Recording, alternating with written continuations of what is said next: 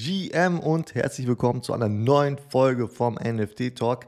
In dieser Folge sprechen wir mit David Steinbauer. Er ist Unternehmer, hat all seine Unternehmen verkauft, damit er sich komplett aufs Web 3 fokussieren kann. Und im Gespräch sprechen wir darüber, warum er die aktuellen NFT-Projekte nicht so cool findet, warum er denkt, dass Metamask keine Zukunft hat und noch über viele weitere Themen. Super spannender Talk, also viel Spaß beim Reinhören. Und deswegen David, hi und wie geht's dir? Sehr gut, danke dir, Viktor. Freue mich, dass ich hier bin. Danke dir. Ja, ja, freut mich, dass du, dass du Zeit hast, freut mich, dass du Lust hast, über NFTs zu quatschen, ja, äh, obwohl wir mitten im Bären, äh, Bärenmarkt sind, ja, äh, gibt es trotzdem viele Leute, die jetzt auf mich zukommen und sagen, hey, NFTs, ich glaube da trotzdem dran und so weiter. Und ich glaube, du bist auch so jemand, oder? Der äh, ja NFTs jetzt nicht abgetan hat, nur weil der Markt down ist, oder? So ist es definitiv, ähm, denn bei mir spielt der Bärenmarkt und die Schwankungen gar keine so große Rolle. Aus der Perspektive, wie ich die NFTs sehe, ähm, nämlich als realwirtschaftliche mhm. Daten Container ähm, für im Prinzip Wertgegenstände, ja. Und insofern äh, geht es da sehr, sehr viel wie beim Internet. Ähm, was interessiert dich in dem Fall jetzt der Kurs äh, von Google oder was auch immer? Am Ende des Tages zählt, dass das Internet wächst und wächst und wenn es mal langsamer wächst, ist es auch egal.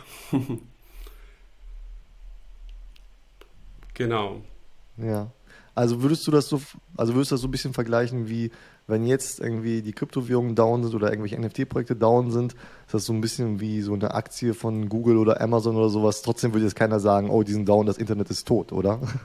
So, so ist es, genau. Ähm, es, äh, Im Prinzip äh, zeigt es nur halt, wie derzeit die Marktsituation ist. Ähm, aber wie wir ja wissen äh, und du auch schon öfter gesagt hast, äh, es geht ja im Prinzip darum, gerade in diesen Bärenmärkten werden die großen Player gebildet äh, und die Software geschmiedet. Und das geht jetzt dieses mhm. Jahr ziemlich voran. Also definitiv. Mhm. Ja, aber lass noch mal kurz äh, zu deinem Background vielleicht gehen, ja, damit Leute auch wissen, äh, wer du bist und wie du jetzt in diese, in diese Lage gekommen bist, dass du dich mit NFTs und, und Web3 und sowas beschäftigst. Äh, vielleicht kannst du ein bisschen was zum, äh, zu deinem Background erzählen. Du warst ja, glaube ich, Unternehmer, nicht wahr? Oder bist es halt immer noch, oder? So ist es, so ist es, genau. Ähm, ja, das Ganze fing schon früh an. Ich habe schon während der Schulzeit im Prinzip Informatik studiert, im Frühstudium damals und ähm, habe auch relativ früh äh, dann ins Unternehmertum gestartet und hatte so diese zwei Ansätze auch von Praxis und Theorie und habe ganz klar gemerkt, in der Praxis, gerade in den, in den neuen Märkten, in den Technologiesegment, kriegst du eigentlich über, die, über das Studium sehr, sehr zwar fundamentales Wissen, aber nicht so sehr praxisrelevantes. Und so habe ich dann sehr schnell über meine Unternehmungen ähm, äh, mit 18, wie gesagt, mein erstes Unternehmen gegründet und jetzt mein äh, jüngstes Unternehmen verkauft. Ähm, und zwar ähm, Anfang des Jahres. Zwei, äh, und im Prinzip seitdem konzentriere ich mich 100% auf dieses Thema. Ähm, ja, und äh, das heißt, ich habe früher ähm, zum Teil, zum, zum einen eine Agentur geführt, ähm, eine Digitalagentur, und hatte immer diese, diesen Bezug auch. Und ja, jetzt bin ich halt, wie gesagt, Vollzeit im Web 3 unterwegs. Mhm. Mhm. Aber passen eine Digitalagentur und Web 3 nicht zusammen? Hättest du nicht da, sag ich mal, die, das Unternehmen vielleicht ins Web 3 einfach ausrichten können?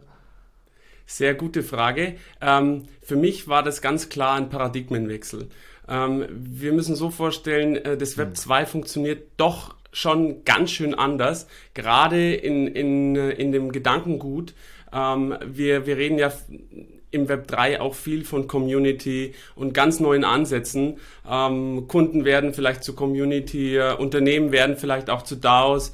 Ähm, und diese ganzen Änderungen äh, waren nicht zu vereinen auch. Und insofern sage ich, äh, war das der richtige Schritt, gerade wenn das, das ist ja so eine disruptive Technologie, die wir hier haben, ähm, da kommen wir nicht in einen in ein Wachstum rein, wenn wir einfach sagen, wir machen so weiter evolutionär, sondern manchmal muss man sagen, okay, schließen wir das eine ab und steigen einfach auf einem anderen Level ein und das ist das, was ich getan habe.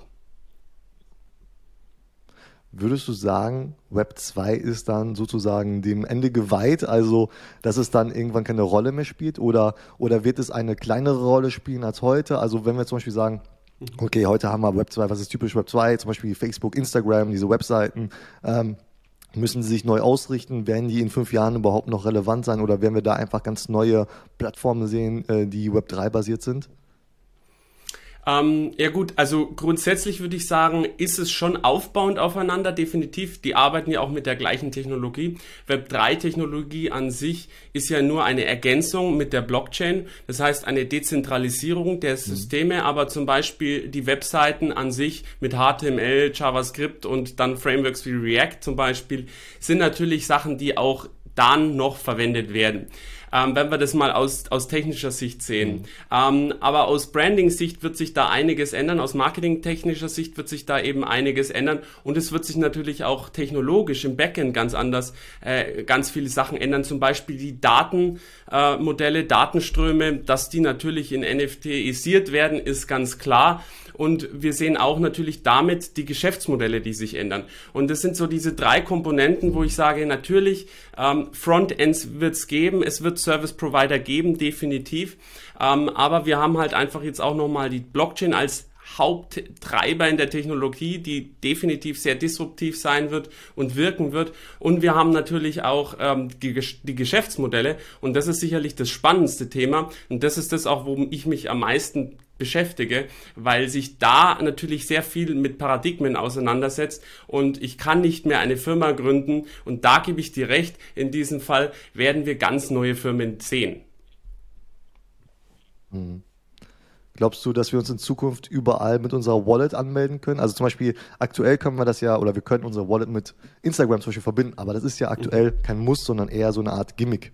Meinst du, das wird in ja fünf Jahren oder sowas neuer Standard sein, dass wir dann einfach überall, dass wir nicht mehr sagen müssen, hier Name, E-Mail, sondern einfach Bam, Wallet und wir haben unsere Digital Assets dann direkt dabei und können dann loslegen? Definitiv. Also ähm, sicherlich ist das das Kernelement, wie wir Web3 auch in der Massenadoption feststellen werden, ähm, über einen Wallet Connect. Ähm, das heißt, wir werden kein Login mehr haben, sondern äh, nur noch einloggen mit Wallet. Und im Prinzip sind die Anfänge ja schon gemacht dahingehend, dass wir Social ähm, Logins haben. Ähm, und im Prinzip wird das gleiche auch mit Wallet-Anbietern dann stattfinden. Also wir werden es im Prinzip auch hier eine lineare Entwicklung sehen im Außen. Ähm, wir sagen hier nicht anmelden mit Google oder Facebook, sondern es gibt Anmelden mit Wallet und im Prinzip werden, wird so das ganze Internet mhm. auf, die neu, aufs neue, e, auf die neue Ebene des Web 3s gehoben. Uh, und ja, das wird der Standard, denn es ist viel, viel einfacher, es ist dezentraler ähm, und hat natürlich viele Vorteile. Hm. Ähm, lass uns mal über deine, deine, ja, ich sag mal, kann ich sagen, Community sprechen. Also du hast ja die mhm. Business ja. and äh, Technology äh, Community ins Leben gerufen. Erzähl doch mal so ein bisschen darüber, worum geht's da, was macht ihr und, und warum hast du das überhaupt gemacht? Mhm. Ja, ähm, am Anfang, als ich in den NFT-Bereich reingekommen bin, vielleicht um da kurz weiter auszuholen, ähm, ich bin das gar nicht über, über das, die typischen NFTs und das Investment reingeraten, sondern ich habe erkannt, ähm, dass dieses Potenzial von äh, Smart Contracts ähm, das ist, worum es eigentlich am Kern geht und dass das enorm fürs Geschäft wichtig ist. Und ich bin dann ähm, reingeraten in verschiedene Kreise, wo ich dann auch gefragt habe, hey, ähm, kennt sich jemand mit Business aus ähm, und so weiter, NFTs und Business und ich habe nichts gefunden. Ich bin dann trotzdem in so Communities rein ähm, und habe mhm. mir das Ganze angeschaut, weil es ja auch sehr interessant ist und ähm, habe festgestellt, da ist einfach nichts. Ähm, zum Thema NFT und Business gibt es nichts. Und das hat mich natürlich auf die Idee gebracht und zu sagen, hey, äh, warum gründen wir nicht eine Community, die sich genau um das ähm, kümmert. Und zwar konkret geht es darum, um Anwendungsfälle, Use Cases zu schaffen für NFTs. Ähm, NFTs würden jetzt sagen, oder die NFTler würden jetzt sagen, NFT-Utilities zu schaffen. Äh, als Unternehmer und Business würde ich mhm. eher sagen, wir schaffen Use Cases um NFTs herum und wir nutzen die NFT-Technologie als Wertspeicher wenn man so will. Und es kann natürlich ein, ein, ein virtueller äh, Wertgut sein, wie zum Beispiel ein äh, Token Access oder aber auch wirklich ein, äh, ein physischer, egal was, aber es geht um diese Geschäftsmodelle und natürlich beschäftigen wir uns in der NFT-Community auch sehr stark mit dem Thema ähm, Massenadoption. Wie kommen wir wirklich mit äh, den, mit der Technologie in, in die breite Masse und ähm, dass die Leute verstehen, warum die NFTs mhm. nicht nur ein Space ist, sondern wirklich eine Evolution aus ähm, ins Web 3. Also bist du sozusagen kein Fan von diesen klassischen NFT-Projekten? Ähm, na gut, äh, ist wenn ich jetzt die Anf erste Antwort wäre nein, aber natürlich muss man da unterscheiden und Investment hat natürlich auch äh, ganz klar ähm, seine Stärken und dementsprechend würde ich sagen, ist es auch das, mhm. was ja am Ende den ganzen Space ja befruchtet sonst gäbe es ja gar nichts. Also insofern, mhm. ähm, ich gehe eher nur einfach einen Schritt weiter und sage, hey, dieser Space kann kein Space bleiben, der mhm. muss jetzt massentauglich werden und deswegen setze ich mich an diese Schnittstelle und sage, mhm. okay, wie können wir denn wirklich in die Realwirtschaft bringen? Das ist meine Aufgabe, äh, die ich sehe. Wie können wir den Space und die Technologie vor allem realwirtschaftlich anbringen? Und da müssen wir einfach verstehen, dass äh, es einen, NF äh, einen Technologiezyklus gibt oder einen Marktzyklus von Technologie gibt und der startet startet einfach im Early Adopter Stadium. Und dann gibt es einen Moment, mhm. Victor, der ist so entscheidend. Das ist dann, ähm, wenn, wenn die die Visionäre, die begeisterten Leute sagen, ähm, mhm. das Leuten beibringen wollen, die einfach pragmatisch denken. Das ist die nächste, das nächste Stadium. Äh, mhm. Und die Pragmatiker denken ganz anders. Da mhm. ist eine Kluft zwischen den beiden. Das ist, ähm, nennt sich auch The Gap. Und diese Kluft muss überwunden werden. Und das funktioniert nur durchs Denken im Prinzip, indem wir anders an die Sache rangehen, ähm, nämlich pragmatisch. Und was ich mache, ist tatsächlich einen pragmatischen Ansatz zu gehen und zu sagen, hey, ähm, wir können einfach die, die Sache anders sehen und sagen, äh, das ist einfach ein Wertespeicher oder damit kannst du dich einloggen, du musst keine Login-Daten mehr eingeben, um jetzt bei dem Beispiel zu bleiben. Aber es gibt natürlich viele weitere Gründe. Ja, also NFTs sozusagen, die mussten erstmal Profile-Picture-Projekte sein, bevor die dann irgendwann mal in Zukunft halt, sage ich mal, dann irgendwas sein können, wo halt die Masse dann auch Bock drauf hat. Ähm, aber du hast gerade auch schon Visionäre, sag ich mal, angesprochen. Und ähm, da würde ich gerne mal drauf einsteigen. Also wir haben ja zum Beispiel ein paar Zitate gesehen von Elon Musk oder oder ähm, hier von äh, von dem Microsoft, äh, hier Bill Gates und sowas. Und die, also, das sind ja Leute, also es gibt viele Leute, die würden die als Visionäre betrachten und die haben sich dann, wenn eher negativ zu dem Thema NFT geäußert. Mhm. Äh, was denkst du darüber? Ähm, haben die sich darüber so negativ geäußert, weil die es nicht besser wissen oder haben die nur den aktuellen Stand vielleicht kommentiert?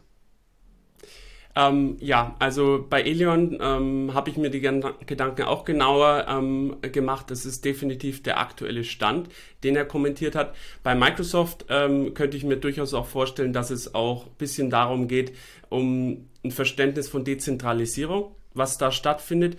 Natürlich, große Konzerne haben es enorm schwer. Nicht, dass sie nicht wissen, aber sie haben es viel, viel schwerer als kleine Unternehmen, sich zu dezentralisieren. Da geht es viel darum, auch um Hierarchien. Strukturen, die wir damit auflösen ähm, und für Konzerne und die haben es einfach viel viel schwerer. Die haben große Teams und das, äh, die sind vielleicht auch kein Google, ähm, die sich schon immer sehr sehr viel mit dieser Agilität von Teams auseinandergesetzt haben. Wobei bei Microsoft weiß ich, dass die das auch tun, aber es geht einfach darum auch bisschen und natürlich ist es Politik zum einen und zum anderen ist es auch natürlich, mh, wie kriegst du was in die Massenmedien in dem Moment, wo du entweder dagegen gehst oder oder dafür, aber es ist egal. Du musst irgendwie extrem wirken und dann geht es auch in die mhm. Masse. Und am Ende geht es im Prinzip eh nur darum, okay, dann switcht einfach das Vorzeichen. Und so funktioniert Massenmedien. Mhm. Mhm. Ja, weil es gibt ja diese berühmten Zitate, wo dann jemand gesagt hat, ja, äh, das Internet setzt sich nicht durch oder das TV, äh. Fernseher, das wird, äh, das braucht kein Mensch und sowas. Stell mal vor, in, in zehn Jahren oder sowas, wenn wir dann Bill Gates zitieren und sagen, wo er gesagt hat, NFTs sind voller Quatsch oder so. Das wäre ja total, wäre schon irgendwie ja. peinlich, oder? Also ja. schwierig. ähm, aber äh, ich würde noch mal gerne kurz zurückgehen zu deiner, zu deiner Business and Technology Community und Gruppe. Ähm, wie ist da, sage ich mal, so das Interesse? Merkst du, dass da jetzt viel Interesse ist? Woher kommen diese Leute? Sind das, sind das eher so größere Firmen, die Interesse zeigen oder eher kleinere Unternehmen? Ähm, vielleicht kannst du mal so ein bisschen mitnehmen, wie sieht die aktuelle Lage aus?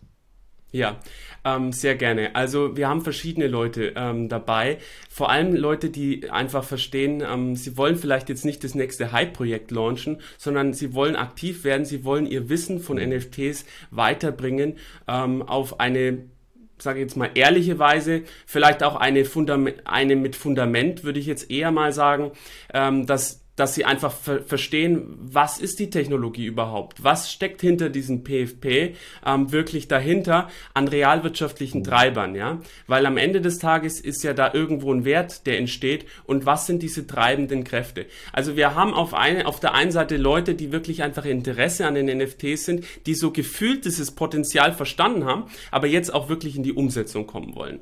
Ähm, mhm. das ist das, ähm, wo, wo wir auf der einen Seite sehen und zum anderen sehen wir auch Firmen, die sehr mehr Interesse haben, also auch vor allem größere Firmen, die wissen, die Technologie ist wichtig, keine Ahnung haben. Das sind eher so diese passiven im Hintergrund. Wir haben viele, die auch wirklich größere Unternehmen, mhm. die diese ganze Sache beobachten, die sich auch da scouten in dem Sinne, ähm, Leute, die da gerade ausgebildet werden. Mhm. Weil was wir ja machen im Prinzip ist, wir bilden Führungskräfte der Zukunft aus für diese spezielle Technologie. Mhm. Also es wird natürlich in Zukunft Abteilungen in jedem Unternehmen geben, die sich mit dieser Technologie auseinandersetzen. Und genau die Leute bilden wir aus. Das sind wir, was, was man in unserem Kanal nicht finden kann, ist irgendein Projekt ähm, von, hey, kennst du die neue PFP Collection oder generell kennst du das und das neue NFT-Projekt, mhm, mhm, sondern eher kennst du mhm. Businesses, die die Technologie nutzen für beispielsweise Lizenzierung. Also ganz anderer Bereich, ähm, aber mhm. auch ein sehr, sehr spannender.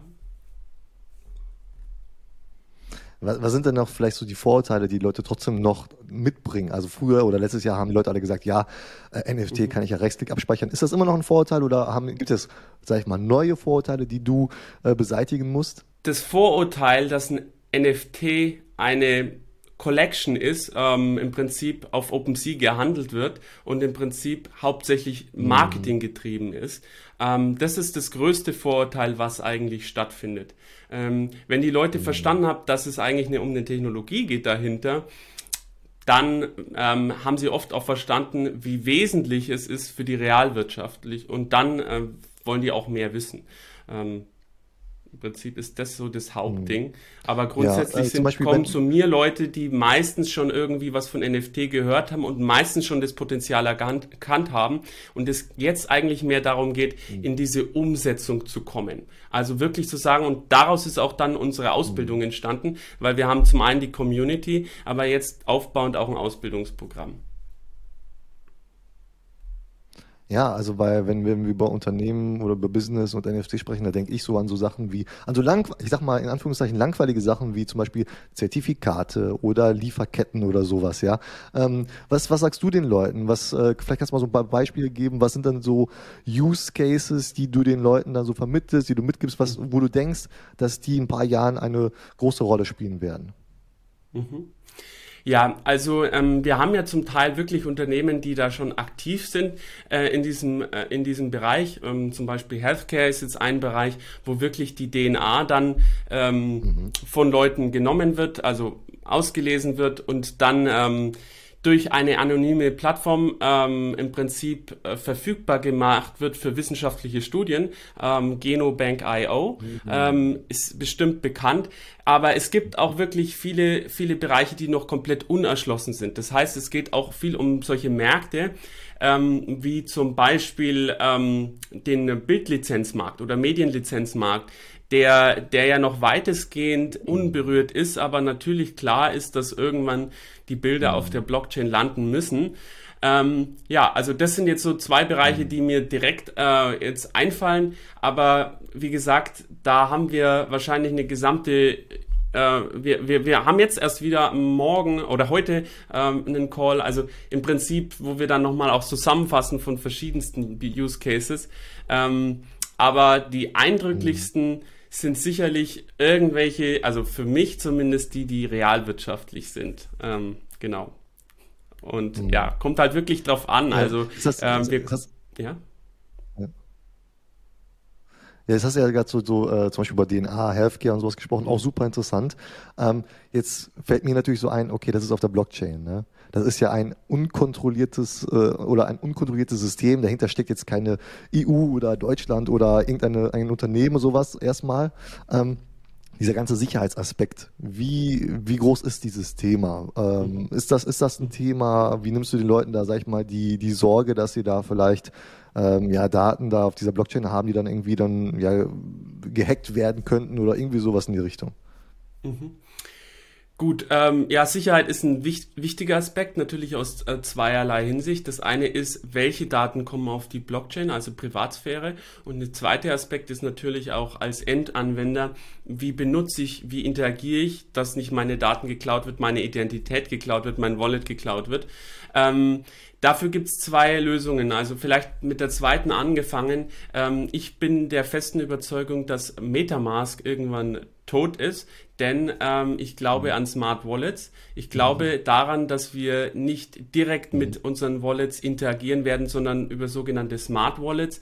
Das heißt, die sind im Prinzip Smart Contract basiert und auf Basis dessen äh, gehen, sind wir dann viel, viel geschützter, denn ein Hacker wird nicht wissen, in welcher Wallet du was hast, sondern das wird über den Smart Contract weitergegeben mhm. und nur das freigegeben, was auch im jetzigen Moment gebraucht wird. Das heißt, ich sage zum Beispiel, ich logge mich ein in die NFT Gated äh, Access mit, mit meinem NFT. Dann gebe ich in meiner Smart Wallet, sage ich, der NFT, den brauche ich jetzt verfügbar. Der wird freigegeben, entweder mhm. in ein anderes Wallet geschickt, ähm, ein internes sozusagen, und dann wird dieses Wallet ähm, mhm. als, äh, als Login verwendet. Ähm, oder auch ähm, wirklich gibt verschiedene Möglichkeiten, wie solche Smart Wallets funktionieren, aber im Prinzip äh, dieses Exposing, dass ich alles, alles, alles sehe, wird es nicht mehr geben in Zukunft. Und also das ist mal aus dieser einen Sicht. Und die zweite Sicht auf die Sache ähm, hinsichtlich Privatsphäre und Daten ist natürlich auch die Blockchain-Technologie an sich. Wenn wir jetzt Ethereum anschauen, ist natürlich komplett öffentlich. Deswegen bin ich ein großer Fan ähm, von, von äh, halb privaten äh, Blockchains oder hybriden Blockchains, wo dann auch ähm, mhm. Daten im Prinzip ähm, über Zero Knowledge, ähm, Rollups, was auch immer, ähm, mhm. halb privatisiert werden oder nur zum Teil freigegeben werden. Hm. Ja, also da, sind, da hast du jetzt viele spannende Aspekte ähm, aufgegriffen. Auf der einen Seite die, die Wallet, die aktuelle Wallet-Situation. Ähm, weil gerade jetzt ganz aktuell äh, zum Beispiel Coinbase Wallet auf dem iPhone, ja. Ähm, man kann jetzt äh, nichts mehr damit, man kann keine NFTs verschicken und sowas, weil Apple möchte 30 Prozent von, von den Gas-Fees haben. Und da muss man sagen, Apple äh, Blockchains funktionieren so nicht. Ne? Man kann nicht 30 Prozent von irgendwas verlangen, was die nicht haben. Ne? Ähm, also ganz schwierig. Ähm, und deswegen finde ich das super spannend, wenn es da vielleicht mal in Zukunft eine andere Lösung geben wird und eine bessere Lösung geben wird. Auf der anderen Seite sage ich voraus, dass wir vielleicht ähm, auch von, von Instagram oder sowas mal eine eigene Wallet sehen werden, weißt du? Dass die vielleicht auch auf diesen Zug aufspringen und eine eigene Wallet anbieten werden. Ähm, also ich glaube, da muss man immer so ein bisschen gucken, okay, für, für was ist es jetzt? Ist es jetzt die Wallet, die ich dann benutze, um irgendwie meine digitalen Sneaker zu zeigen oder für irgendwelche Games oder sowas? Oder ist es dann vielleicht eine, eine Wallet ähm, für, sag ich mal, sicherheitsrelevante Sachen, für Business-Angelegenheiten oder sowas? Da gibt es sicherlich dann äh, zwei unterschiedliche Sachen, oder? Definitiv.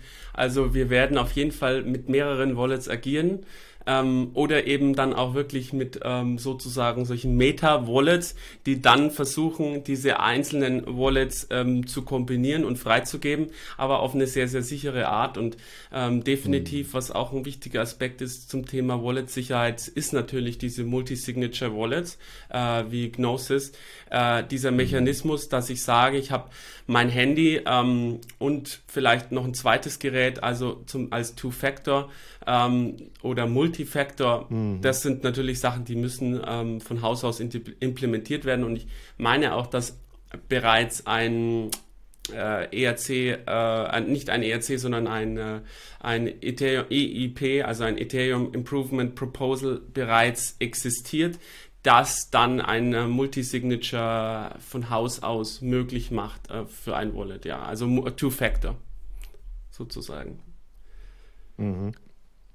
Ja, also Obwohl ich auch hoffe, dass ich irgendwann mal einfach mit meiner Face-ID auf dem Smartphone, weißt du, äh, äh, solche Wallets unterschreiben kann. Also dass es halt auch irgendwo sicherer wird, aber gleichzeitig auch einfacher, weißt du, weil, keine Ahnung, jetzt irgendwie gestern oder so, da war ich auch irgendwie wieder mal irgendwie so 20 Minuten unterwegs, weil ich irgendwelche Coins von der einen Wallet auf die andere bekommen musste und weil ich damit mich dann auf einer Internetseite an, äh, an äh, verbinden wollte, die aber diese andere Wallet nicht akzeptiert hat und sowas. Also es war halt so ein Hin und Her und ähm, da, ich sag mal so, das kann man halt den Otto Normalverbraucher gar nicht ähm, so ähm, ja, zumuten, sag ich mal.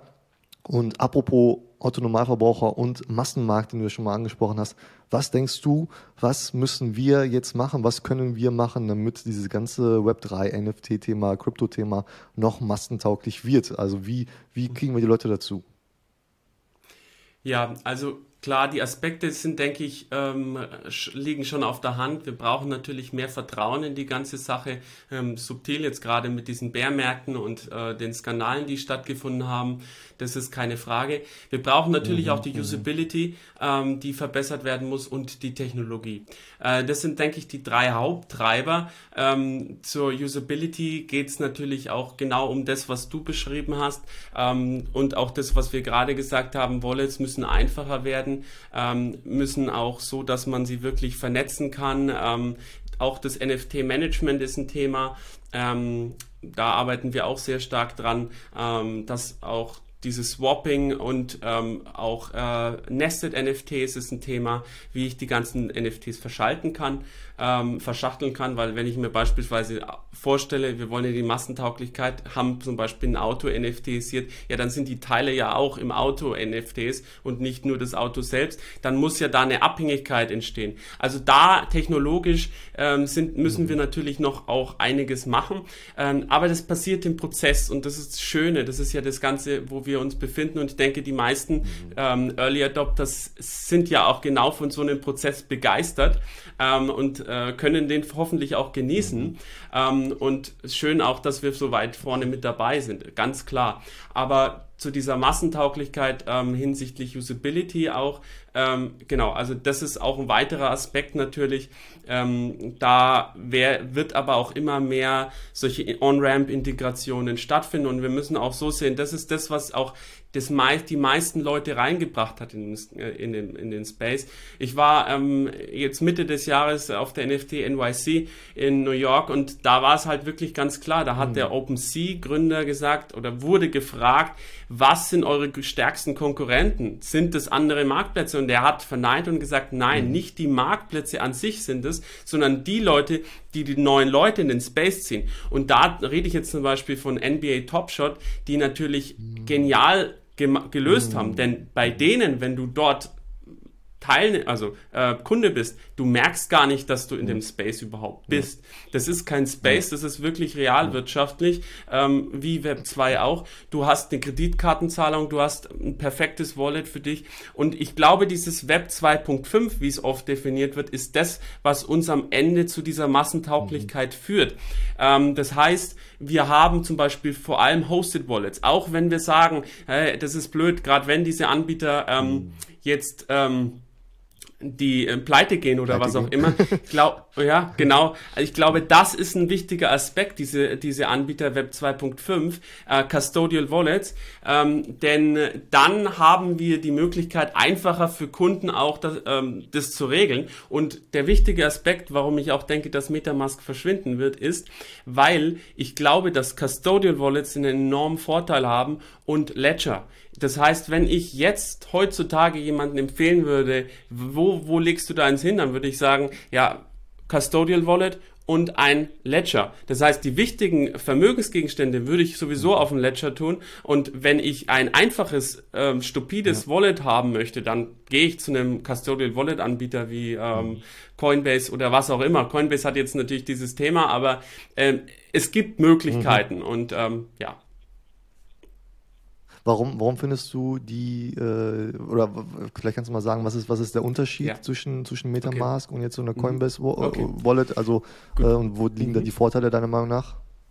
Okay, genau. Äh, warum, warum sage ich, warum, warum schimpfe ich so oft auf äh, Metamask? Wir müssen uns einfach vorstellen, wir haben natürlich zwei Arten von Scammern. Ähm, wir haben einmal die Unternehmen äh, wie FTX, was auch immer, die da einfach scammen äh, hinsichtlich äh, was auch immer.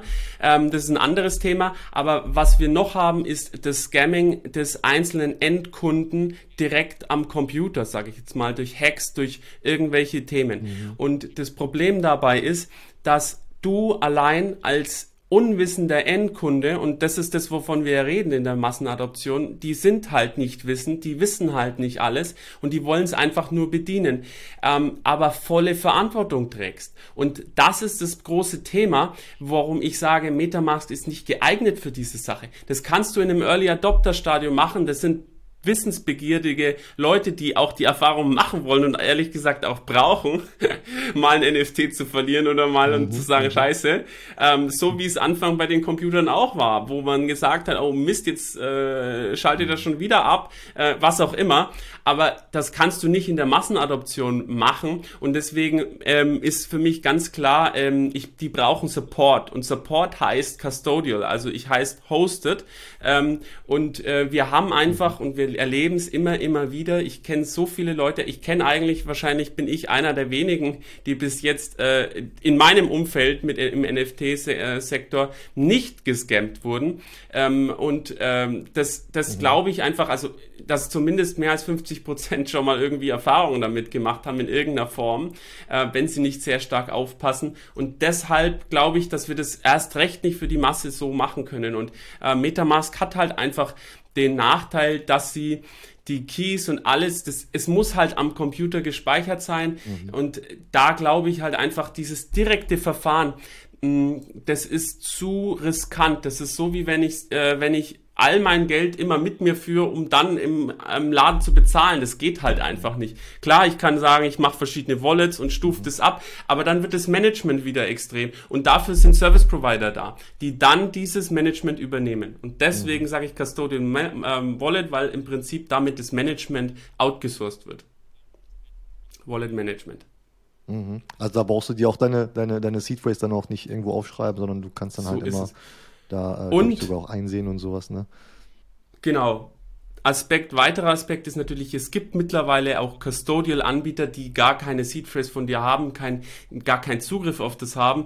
Ähm, ähnlich wie es jetzt, ähm, mhm. die nutzen dann solche Technologien äh, wie von Amazon, AWS, ähm, solche Keystores für Passwort Passwörter.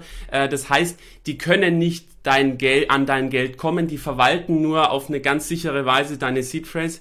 Also das heißt, auch da gibt's schon Technologien. Man darf nicht sagen, ja, ja, Custodial Wallet, die, die können dann dein Geld beherrschen. Das stimmt in der Form nicht zwingend, aber natürlich gibt's viele Anbieter, die das auch machen. Ja.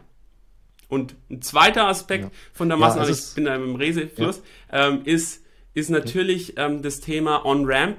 Äh, das heißt, wie kriege ich Fiat-Kohle, Fiat-Geld in das äh, Web 3 äh, und, und deswegen sage ich, Kreditkarte ist mhm. sie in Integration, also On-Ramp-Integration ist definitiv der Weg.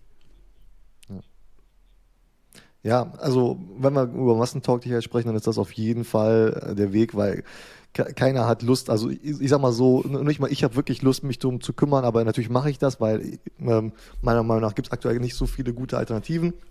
Ähm, ne, oder auch Ledger, wie du gesagt hast, ja. äh, ne, auch da habe ich sehr viel drauf, aber da, das ist natürlich so die, die, weißt du, die höchste Form, da musst du natürlich dann auf alles selber aufpassen und so. ähm, aber ähm, klar, wenn wir so Massentauglichkeit sprechen, Leute haben keine Lust darauf, ihr eine Seed Phrase händisch irgendwo aufzuschreiben, irgendwo sicher zu verwahren, es muss digital sein und dahin wird es auch gehen und sicherlich wird es da so eine Koexistenz geben, dass man sagt, okay, für manche Sachen habe ich dann so eine, so eine einfache Wallet oder eine Hosted Wallet oder irgendwas und für, für, für meine wichtigeren Sachen, ja, ähm, habe ich dann vielleicht ein Ledger oder sowas. Auf jeden Fall. Ähm, ich habe mal, hab mal einen Vortrag gehalten zum Thema NFT und dann hat einer aus, der, aus dem Publikum gefragt, der, glaube ich, nicht so ganz begeistert war, der hat gesagt, ja, wann wird das denn sein? Ne? Und hat gar nicht verstanden, dass, das, dass der Spaß dran ist, wenn man schon früh dabei ist bei irgendwas. Ähm, der wollte einfach nur wissen, ja, wann muss ich mich denn drum kümmern, sozusagen. Äh, deswegen gebe ich mal die Frage an dich weiter. Ja, wann, wann ist es denn soweit? Ist es, ist es in zwei Jahren, ist es in fünf Jahren oder erst in zehn Jahren? Wie, was denkst du? Ja, ähm, Ja, erstmal ist es natürlich ein typischer Pragmatiker. Das ist im Prinzip den, den wir am Ende auch erreichen wollen, ähm, der sich schon für das Thema interessiert, sonst wäre er wahrscheinlich nicht am Vortrag gewesen, aber tatsächlich sagt, also ich steige erst ein, wenn das mal irgendwie was Use Case hat. Ähm, das ist also sozusagen eine spannende Zielgruppe, die sollten wir nicht aus den Augen verlieren, ähm, denn die zeigen uns, wann es massentauglich ist. Und da muss man natürlich unterscheiden. Ähm, das eine sind die Leute, die wirklich sagen, sie wollen Startups gründen, sie wollen wirklich am Business mitwirken. Und dann gibt es natürlich Leute, die sagen aus einer Endkonsumentensicht, ähm, wann kann ich einkaufen darüber zum Beispiel. Ich glaube, dass ähm, mhm. jetzt diese Koexistenz im nächsten Jahr geschaffen wird, ähm, in Anfängen. Also es wird in jeder Branche irgendwo reinsickern und es werden in jeder Branche die ersten Player gebildet werden, die diese Innovation nutzen, um sich vom Markt abzusetzen. Das heißt, es wird jetzt stattfinden und sagen, mhm. hey, schaut mal, äh, wie jetzt Starbucks dieses Jahr oder dass, dass sie sagen, hey, wir führen jetzt mhm. hier in, in unserem Bereich NFTs mal ein, ja, nutzen bewusst aus Marketing-Sicht diese mhm. Technologie. Ähm, das heißt, Online-Shops bekommen einen Web3-Login, solche Sachen, äh, findet aber nur in den Anfängen statt. Ähm, und das jetzt mal nur so, das heißt, an dieser Stelle kann der Kunde dann nächstes Jahr lernen, wie das Ganze so wäre, auch wenn er es vermutlich noch nicht tut. Ähm, ich glaube, dass es auch technologisch jetzt einfach noch das Jahr braucht und dass es dann im nächsten Jahr schon dazu, dazu mhm. kommen wird.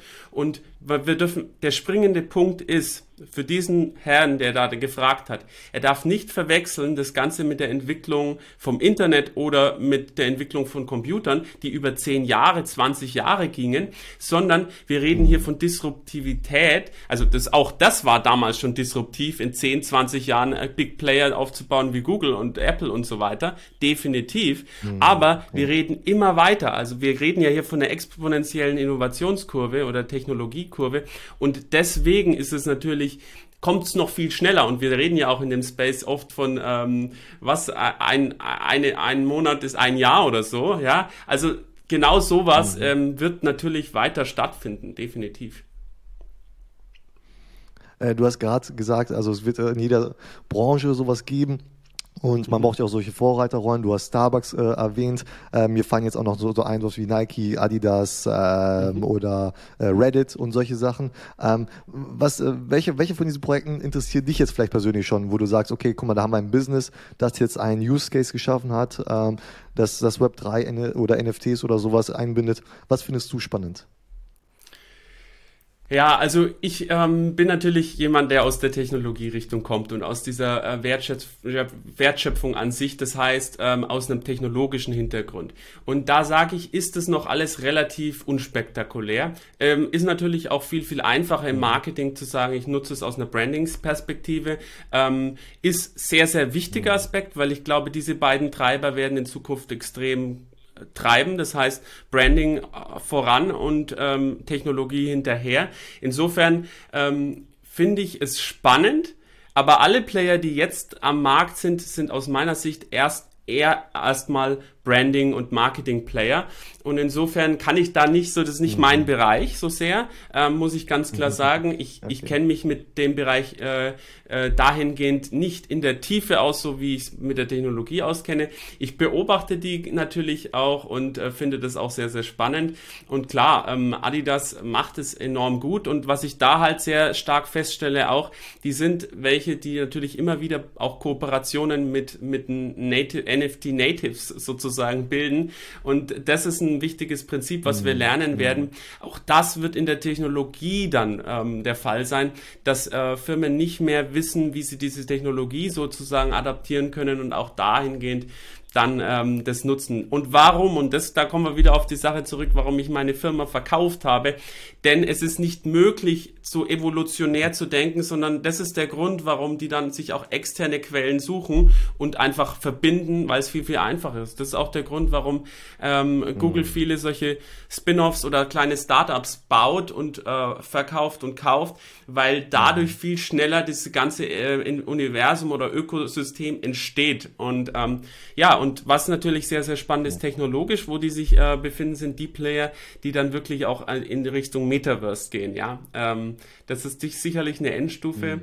Ähm, ja. Also, also Metaverse würde ich schon ein bisschen kitzeln. ja, ja, ähm, also Metaverse ist, ist schon ein Thema, ähm, wo ich grundsätzlich ähm, gerade wenn wir vorhin vor, von Vorurteilen sprechen, immer gerne zurückhaltend äh, anspreche das Thema, denn ich weiß, dass sehr, sehr viele dann äh, auf, ähm, also sehr visuell, ist es natürlich ein sehr visuelles Medium, äh, wo man sehr leicht wie beim NFT, PFP ähm, erklären kann, was, äh, wofür die Technologie da ist. Das ist immer wunderbar. Nur der Punkt ist halt dann auch tiefer zu gehen und zu sagen, was steckt denn dahinter? Und da sind wir einfach wirklich, und das ist sicherlich auch sehr mhm. bekannt, ähm, dass dass die Technologie an sich ähm, einfach Jahre braucht, auch im Gaming und generell, davon sprechen wir ja, ähm, dass die einfach nicht in zwei Jahren, so wie, wie der NFT-Zyklus gerade wächst, äh, hier massentauglich wird.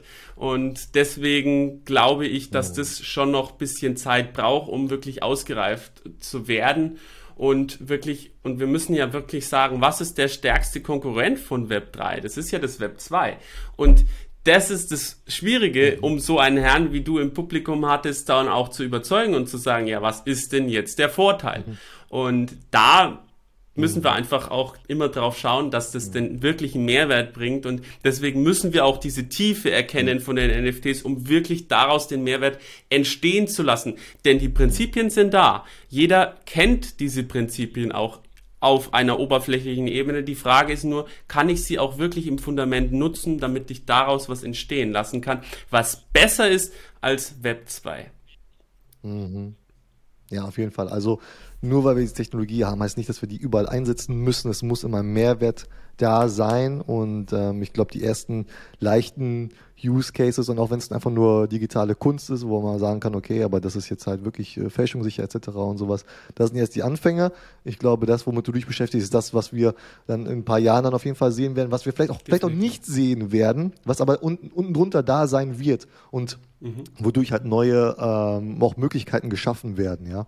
Und das ist halt auch super spannend. Ähm, deswegen äh, zum Schluss würde ich dich bitten, noch mal einen kurzen Call to Action machen. Wer sollte sich deine Gruppe dann mal genauer ansehen? Und natürlich werde ich alle Links dazu hier in die Show Notes reinpacken. Ja, alle, die wirklich Interesse an dem Thema Business haben und auch Geld verdienen wollen mit dem Thema, äh, nicht nur über Investment, sondern wirklich im Business, äh, die erkennen, dass das NFT-Potenzial extrem groß ist, ähm, in die Umsetzung kommen wollen vielleicht mal einen NFT-Business-Lehrgang machen wollen. Ich habe den erst, die erste Ausbildung zum NFT-Business-Entrepreneur. Ähm, also alle, die da wirklich tieferes mhm. Interesse haben an den Fundamenten und dann auch wirklich sagen wollen, wie können sie das Ganze in die Massenadoption bringen und wirklich realwirtschaftlich werden als Consultant mit einem Startup oder wirklich auch als VC, um einfach mehr zu erfahren. Wir haben auch Leute, die unsere Community, wie gesagt, sehr stark beobachten. Ähm, auch sowas ist möglich, als Passive immer dabei zu sein. Wir haben jeden Mittwoch einen NFT Use Case Call, wo wir wirklich sagen, wie läuft NFT Business ähm, im realwirtschaftlichen Kontext. Also da seid ihr jederzeit eingeladen, ähm, immer 19.30 Mittwochs. Cool. Ja, David, vielen, vielen Dank für deine Zeit und für die, für die geilen Insights. Und wie gesagt, jeder, der jetzt mehr über deine Arbeit erfahren möchte, unten in den Show Notes sind die ganzen Links dazu. Und ähm, ja, danke dir einfach. Cool, freut mich. Danke dir. Freut mich sehr. Ring around the rosy, pockets full like OD. I can move just how I move, cause don't nobody know me. Low key, still do more numbers than your can